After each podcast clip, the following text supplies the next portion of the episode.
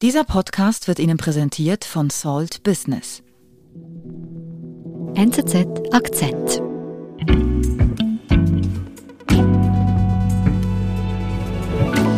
Martin Beglinger ist bei mir im Studio. Hallo. Hallo. Und zwar mit Danke einer, für die Einladung. Ja, schön bist du hier, weil du hast uns eine Geschichte mitgebracht ähm, von einer, ich glaube, außergewöhnlichen Karriere, oder?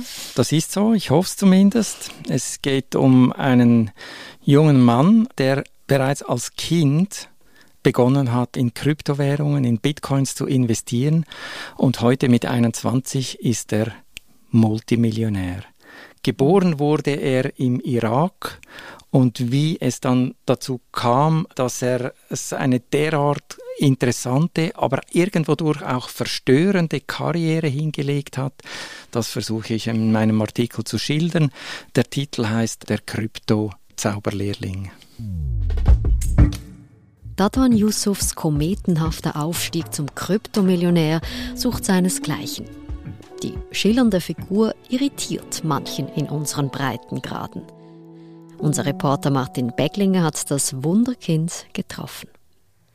Ich habe Dadwan Yusuf das erste Mal in der Stadt, mitten in der Stadt getroffen. In der Stadt Zürich? Ja.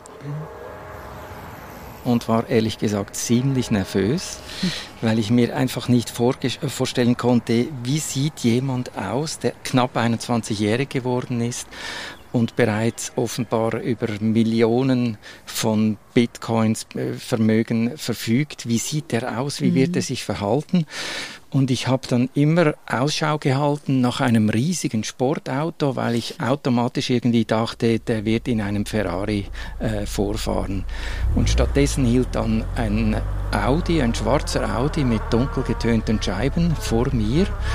Und dann stieg Dadwan Yusuf vom Hintersitz aus und es stellte sich dann heraus, dass das der Limousinenservice des äh, Hotels Dolder war.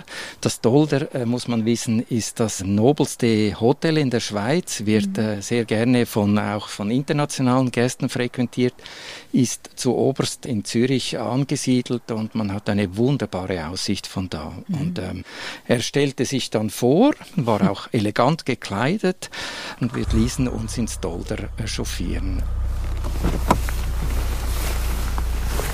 Merci vielmals.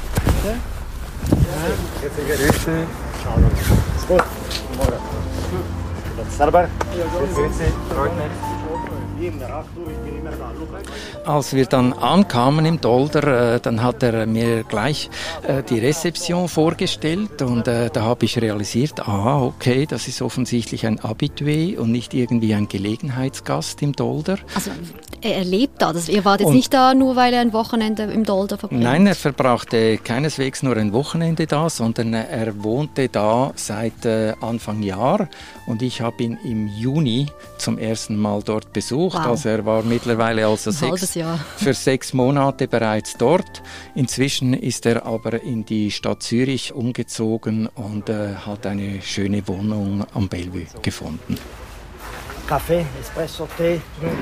Cappuccino. Un bel cappuccino, va bene? Ja. Und ein Espresso ja. und ein bisschen frischen Orangensaft. Was hat dir Dadwan denn da erzählt, dass ihr zusammengesessen seid? Wie ist er an diesen Punkt gekommen, dass er sich ein halbes Jahr Leben im Dolder leisten kann?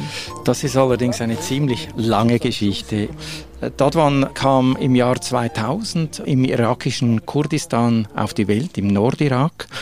Und äh, zu dieser Zeit war sein Vater bereits in der Schweiz als Flüchtling. Mhm. Und weil die Situation immer schlimmer wurde, man war damals äh, kurz vor dem, vor dem Irakkrieg, sind dann auch die Mutter und Dadwan mit seinen beiden Brüdern sind geflohen mhm. und kamen dann nach Neuenburg in die Westschweiz. Wie alt war Dadwan da? Dadwan war damals dreijährig. Wir waren arm und wir waren Ausländer und haben die deutsche Sprache. Und mit der Zeit äh, sind sie zusammengezogen. Insgesamt war es eine zehnköpfige Flüchtlingsfamilie. In einer kleinen Wohnung? In einer sehr kleinen Sozialwohnung. Mhm. Und er hatte dann einen relativ schlechten Start in der Primarschule, in der ersten Klasse. Und dann sagte die Lehrerin, wir brauchen da eine Spezialhilfe. Und dann ist man auf eine Frau gestoßen namens Anita Maurer. Ich habe die dann im Verlauf der Recherche auch besucht. Und die hat gesagt, okay, ich bin bereit, ihm da Nachhilfe zu geben. Die hat ihm dann tatsächlich sehr viel geholfen, war sehr äh, fordern, also fordern und fördern, dieser berühmte Satz, wenn es um Integration geht. Sie war eine strenge, aber auch eine gütige, eine gute Nachhilfe für ihn. Und Dadwan hat mir immer gesagt, äh, ohne die Frau Maurer hätte ich nicht erreicht, was ich da erreichen konnte. Das hat mich sehr ambitioniert gemacht, oder? Ja. Ist denn das aber üblich, dass jetzt sich so eine Aushilfelehrerin einem Flüchtlingskind annimmt? Nein, das ist sehr unüblich. Äh, es gibt in der Schweiz zwar eine ganze Menge von äh, institutionalisierten Wegen, äh, damit man diesen Flüchtlingskindern hilft. Aber die Resultate zeigen letztlich eben auch, dass es recht zäh ist für jemanden wie Dadman zum Beispiel, ein, ein Flüchtlingskind, dann innerhalb so kurzer Zeit eigentlich nach, nach oben zu gelangen. Ja, aber das hat mir sehr, sehr, sehr gut. Ja. Für mein ja. späteres Leben. Dadwan geht also in die Primarschule, wird zum Glück unterstützt von dieser Anita, der Aushilfslehrerin. Mhm. Wie geht es weiter mit ihm? Es geht so weiter, dass er eigentlich schon als Elfjähriger beginnt er sich irgendwie für den Austausch von Geld zu interessieren. Mhm und ist irgendwann auf den Begriff Bitcoin gestoßen. Und er als Elfjähriger dachte dann Bitcoins, ah okay, das ist offensichtlich das Internetgeld.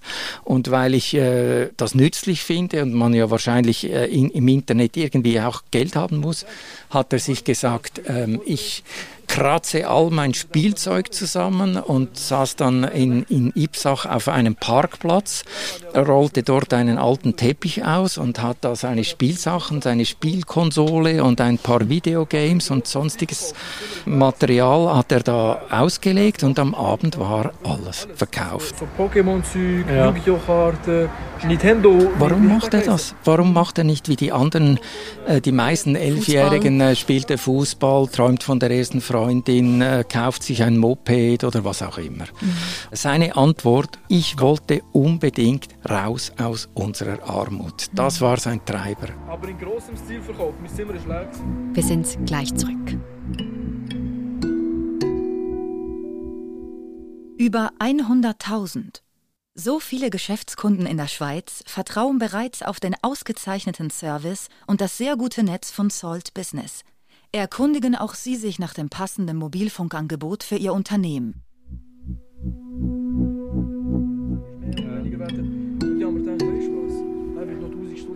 Dadwan hat jetzt also dieses Anfangskapital vom Spielzeug. Ja. Was macht er ja. denn jetzt? Äh, er braucht das Geld, um Bitcoin zu kaufen. Und er ist damals so früh unterwegs, im Jahr äh, 2011, dass er 10 Bitcoins kaufen kann zum Preis von 1,5 Euro pro Bitcoin.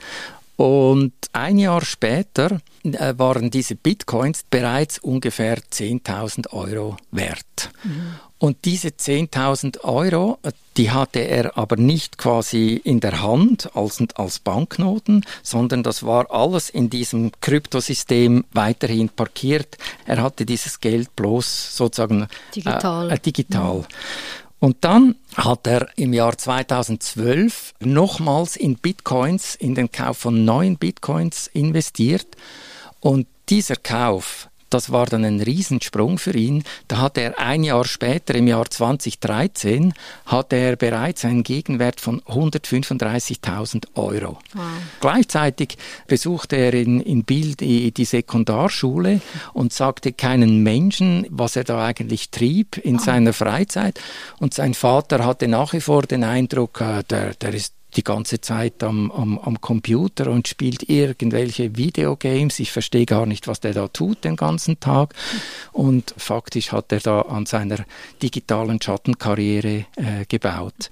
Man muss sich das einfach mal vorstellen. Er hat nie die Gelegenheit gehabt, dieses viele Geld, dieses virtuelle Geld irgendwo auf einer Bank äh, abzuheben und dann sagen, jetzt kaufe ich mir ein paar großartige Turnschuhe oder ich kaufe mir das schönste TÜV Das war gar nicht möglich. Also wieso denn nicht? Äh, weil er erstens minderjährig war und zweitens muss man sich einfach vorstellen, äh, wenn da jetzt ein 16-Jähriger äh, kommt und sagt, guten Tag, mein Name ist Dadwan Yusuf, ich habe Flüchtlingsstatus F damals noch und ich möchte jetzt gerne ein Konto eröffnen äh, bei der UBS und 100.000 Franken einbezahlen.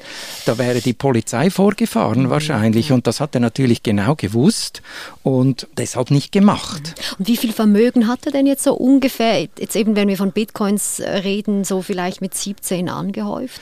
Mit 17 war er offensichtlich, äh, da gab es äh, Ende 2017, wenn ich mich richtig erinnere, gab es einen kurzen, aber heftigen Kurs Kursanstieg des Bitcoins und da war er für ein paar Tage Multimillionär.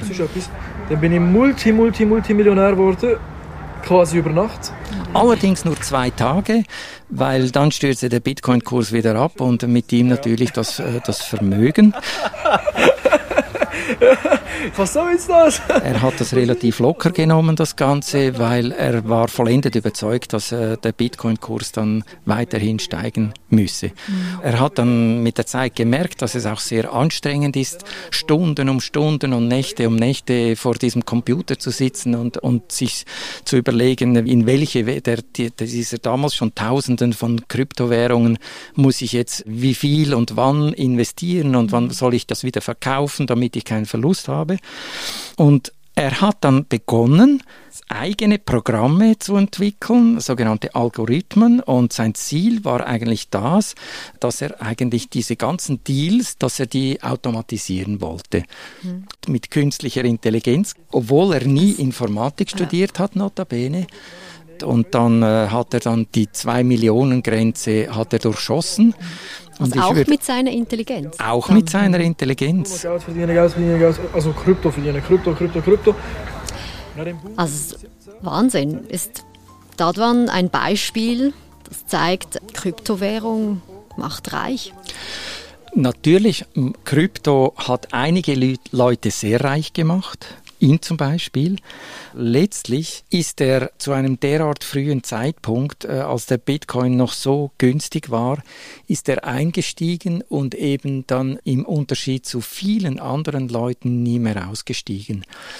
Aber äh, man muss einfach warnen, das Kryptogeschäft ist ein sehr riskantes Geschäft und äh, Dadwan sagt auch selber, also wer da einsteigt, der muss immer damit rechnen, dass er da im dümmsten Fall alles wieder verliert. Mhm.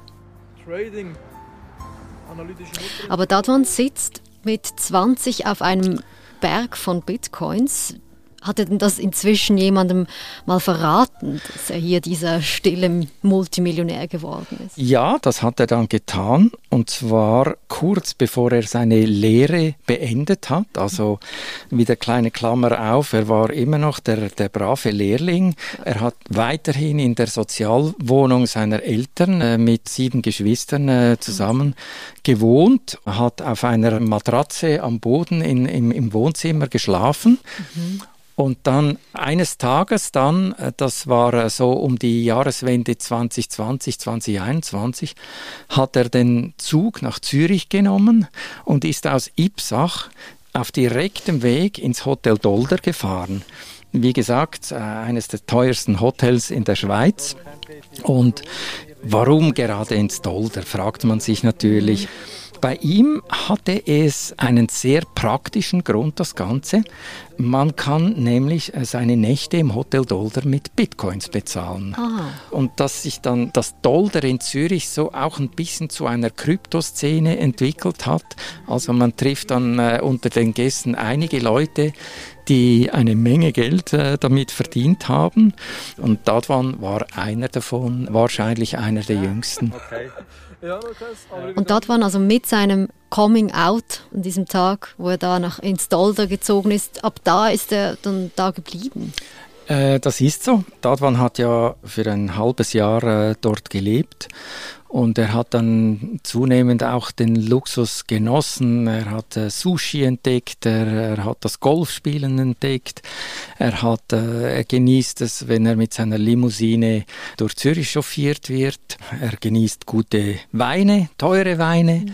Und ich denke, in den USA zum Beispiel würde, würde einer wie er natürlich äh, gefeiert. American äh. Der American Dream. Und in der Schweiz hingegen äh, hat man schon gemerkt, das merkt man an den Reaktionen auf ihn.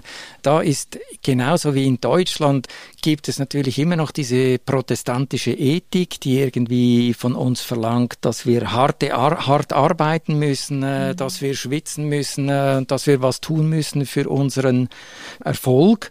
Und wenn dann der Wohlstand vermeintlich so quasi ohne irgendwelchen Effort äh, dann einem sozusagen in, in, den Schoß fällt, dann kommen natürlich schon äh, die Bedenken zusammen und man denkt, na ja, na ja, was ist eigentlich mit dem los und so. Und dann äh, ist die Kritik sicher äh, zu spüren. Äh, es ist auch immer Neid vorhanden, das merkt man natürlich auch. Und auch so dieses zur Schaustellen des Reichtums. Genau, genau. Die, äh, das ist ja in der Schweiz eigentlich relativ verpönt.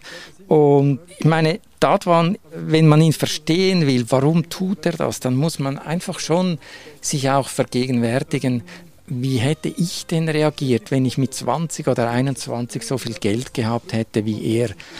Und zu Hause auf einer Matratze im, in der Stube, im Wohnzimmer äh, schlafen muss. Und klar, aus meiner Sicht hat er wahrscheinlich da und dort ein bisschen übertrieben ähm, äh, mit, mit, äh, mit Nachhol. Er hat einfach, er hatte einen großen Nachholbedarf. Ja, die Rechnung ist jetzt noch nicht Ciao. Merci. Sehr schön. Keine Rechnung für den Kryptomillionär.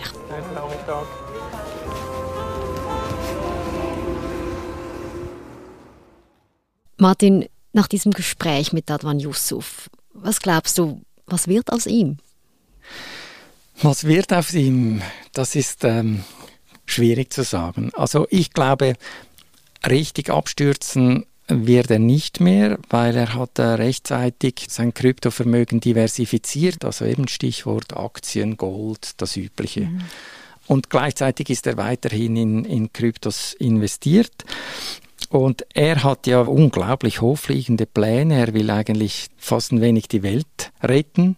Und er glaubt, er könne sozusagen äh, Bildung, also Finanzbildung für, für die breite Bevölkerung anbieten, gratis notabene, mhm. mit einer Stiftung, die er bereits gegründet hat, will er die Kryptos und das Volk bringen und dann den Leuten zu Reichtum verhelfen. Da mhm. muss ich sagen, äh, da bin ich etwas skeptisch, weil ich glaube tatsächlich auch nach der Begegnung mit Dadwan nicht an die wundersame Geldvermehrung, aber ich bin überzeugt, diese Geschichte geht noch weiter. Mhm. Und was mich unter anderem daran interessiert, ist eben, wie verstörend diese Karriere letztlich gerade in einem Land wie der Schweiz wirkt. Und ich habe es auch in meinem Artikel geschrieben, dieser Dadwan Yusuf, der ist eine wandelnde Provokation mit seinem Lebenslauf, mit seiner Karriere, wie der extrem schnell an allen Systemen und am Establishment vorbeigerauscht ist und sich sogar noch erfrecht hat, dann ausgerechnet im Dolder, ausgerechnet dort äh, installiert er sich als Dauergast. Und das finde ich aber, ist für mich als Reporter, das bewerte ich eigentlich nicht unbedingt in moralischen Kriterien, sondern ich versuche das darzustellen und, und herauszufinden, äh, was dahinter steckt. Ja. Martin, vielen Dank, dass du uns diese Geschichte erzählt hast und wir freuen uns auf eine allfällige Fortsetzung. Sehr gern geschehen. Ich danke für die Einladung. Das war unser Akzent. Ich bin Nadine Landert. Bis bald.